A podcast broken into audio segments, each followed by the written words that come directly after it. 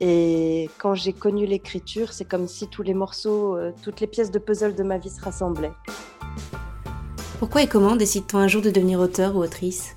Et est-ce seulement une décision, ou bien plutôt une pulsion, le résultat d'un processus irrépressible? Et puis c'est quoi finalement la vocation?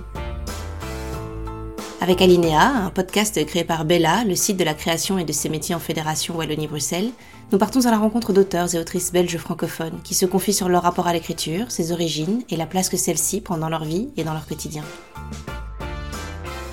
Pour ce deuxième numéro, rendez-vous avec Céline Delbecq qui, le temps d'un coup de fil, revient sur son rapport à l'écriture.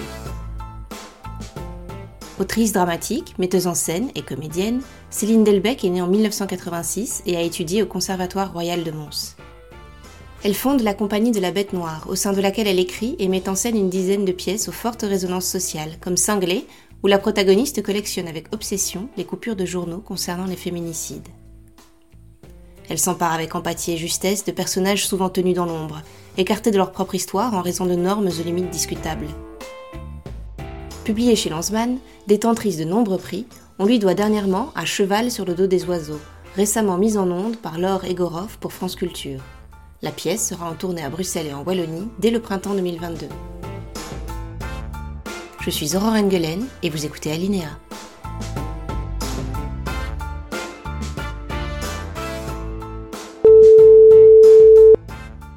Bonjour Céline.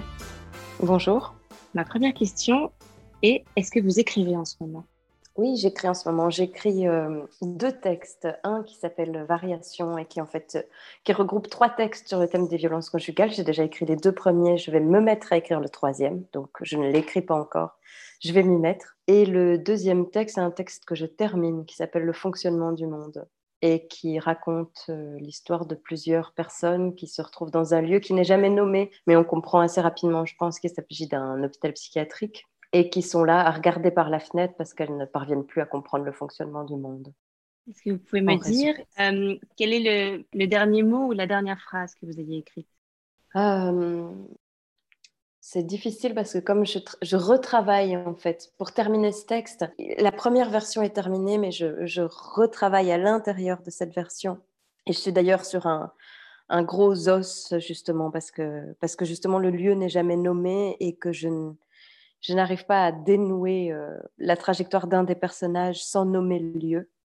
Et en même temps, je ne veux pas le nommer parce que ça, tout à coup, ça enferme l'imaginaire, je trouve. Donc, c'est difficile de répondre à cette question parce que c'est pas comme si je, je venais d'écrire une scène, c'est que je la retravaille.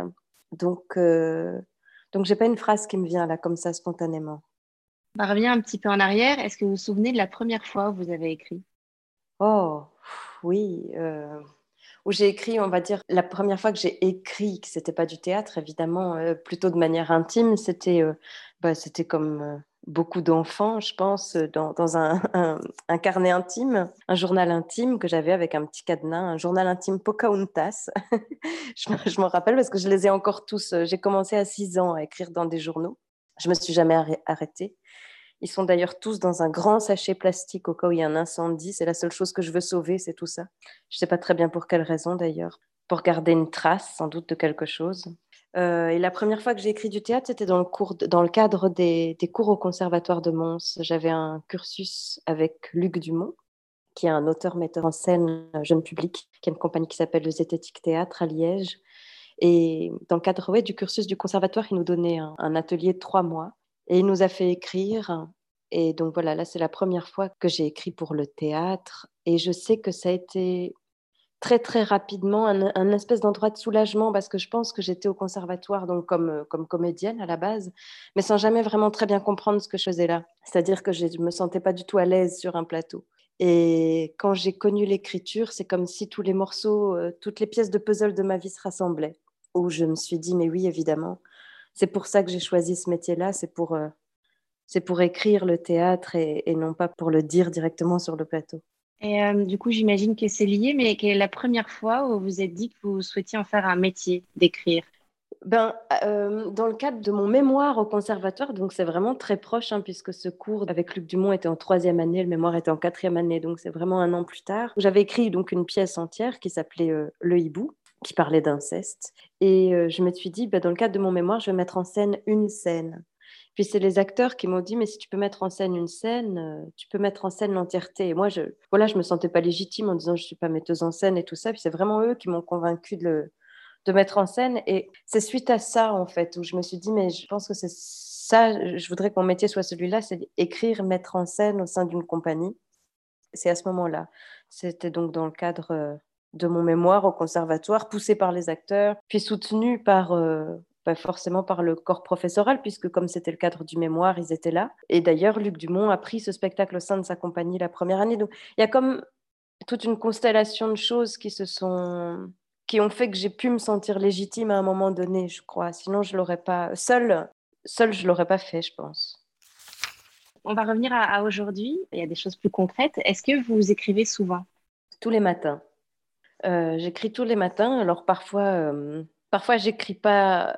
Euh, je, ne suis pas sur un projet théâtral en particulier, mais je ne me prends jamais, jamais, jamais de rendez-vous le matin. À moins vraiment que ça soit une, circonstance où on est 15 et, que c'est compliqué et que ça met des gens dans l'embarras. Mais si je peux choisir, en règle générale, je me prends jamais de rendez-vous le matin parce que j'écris tous les matins.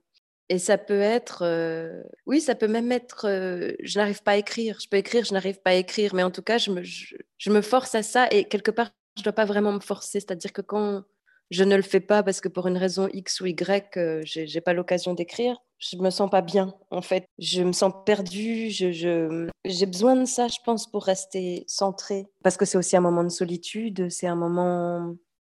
Oui, je pense que l'écriture, elle, elle demande cette exigence à la fois bah, elle, exige déjà la solitude, ce qui n'est pas toujours facile, et du temps. Ouais. Donc tous les jours, j'écris tous les jours. On voit qu'il y a une vraie discipline dans l'horaire et le fait de s'y mettre tous les jours. Comment est-ce que vous trouvez l'équilibre entre cette discipline et l'inspiration? Ben, En fait, l'inspiration, je dirais qu'elle arrive en dehors de la discipline. Enfin, elle est. Euh, je pense que si j'ai besoin de cette solitude, c'est parce que j'ai le corps très très pris par le monde justement. C'est-à-dire euh, par exemple je sursaute beaucoup. Je sursaute tout le temps. Oui je pense que il y a beaucoup de choses qui me rentrent dans le corps et que quelque part écrire ça permet de d'évacuer une certaine enfin pas d'évacuer j'aime pas ce mot parce que c'est de transformer plutôt de transformer une partie de toutes ces choses qui me rentrent dans le corps. Et donc tout est étroitement lié en fait. L'inspiration elle vient de l'extérieur tout le temps et la discipline, elle permet à l'extérieur d'entrer aussi, c'est-à-dire euh, le silence, la solitude, le calme. C'est tout ce qui fait que l'extérieur peut pénétrer. Moi, quand je suis avec des gens 24 heures sur 24, je, me sens déconnectée du monde. Et, bon, d'ailleurs, c'est une grande contradiction parce que quand je suis seule tout le temps, je suis aussi en dehors du monde. Mais oui, donc je pense qu'ils sont, liés. Est-ce que vous avez un, endroit de prédilection pour écrire, un endroit où vous, mettez tout le temps, ou est-ce que vous pouvez euh, écrire n'importe où du moment que vous avez euh, les conditions et, les objets dont vous avez besoin? Mais J'adore écrire dans mon bureau parce que j'ai un bureau euh, super, super lumineux, très calme. Et donc, c'est vraiment l'endroit où, déjà, en règle générale, chez moi, c'est un peu l'endroit où je suis le mieux. Après, j'écris très, très, très bien à la chartreuse. Euh, c'est vraiment euh, la Chartreuse donc, de Villeneuve-les-Avignon, qui est un, endroit de résidence d'écriture qui est un peu mon endroit. Euh, j'essaie d'y aller une fois par an parce que c'est aussi un endroit de retrait, de repli vraiment important, un endroit de silence et aussi. alors, c'est pas du tout mystique ce que je vais dire, hein, je suis pas du tout mystique, mais c'est un endroit de, de connexion avec les morts. parce que voilà, c'est un lieu qui a une grande histoire. Et je pense que oui, ça, va paraître mystique pour tous ceux qui ne sont jamais allés à la Chartreuse, mais tous ceux qui ont déjà été à la Chartreuse peuvent parler de ça, de cette présence, euh, de cette présence à l'histoire, en fait, euh, de cette présence à. Peut-être que c'est justement de par le silence, je ne sais pas, mais le silence est tellement profond là-bas que l'histoire pénètre. Enfin, c'est. Donc la Chartreuse, c'est vraiment la Chartreuse et mon bureau sont vraiment les deux endroits. Après, euh, je peux écrire à peu près n'importe où tant qu'il fait calme et que je suis seule. Quels sont vos outils pour écrire? Est-ce que vous écrivez forcément sur un clavier et un écran d'ordinateur ou est-ce que vous avez tout le temps sur vous un petit carnet ou Quels sont vos petits rituels et les, les outils de votre écriture?